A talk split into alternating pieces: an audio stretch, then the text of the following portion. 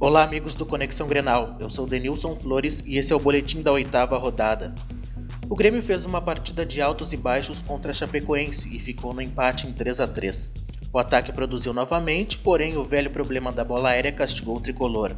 Os gols do Grêmio foram de Pedro Jeromel, Jailson e Juliano, e os gols da equipe catarinense foram de Bruno Rangel e William Tiego duas vezes de cabeça. Com o término da rodada, a equipe de Roger Machado ficou na terceira colocação com 15 pontos. O Inter passou por cima do Atlético Mineiro no Beira-Rio e venceu por 2 a 0.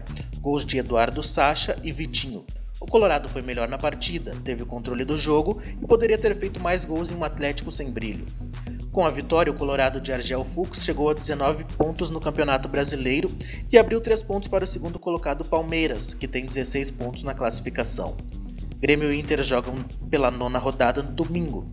O Inter enfrenta no Orlando Scarpelli o Figueirense às 16 horas e o Grêmio recebe na Arena o Cruzeiro às 19 horas.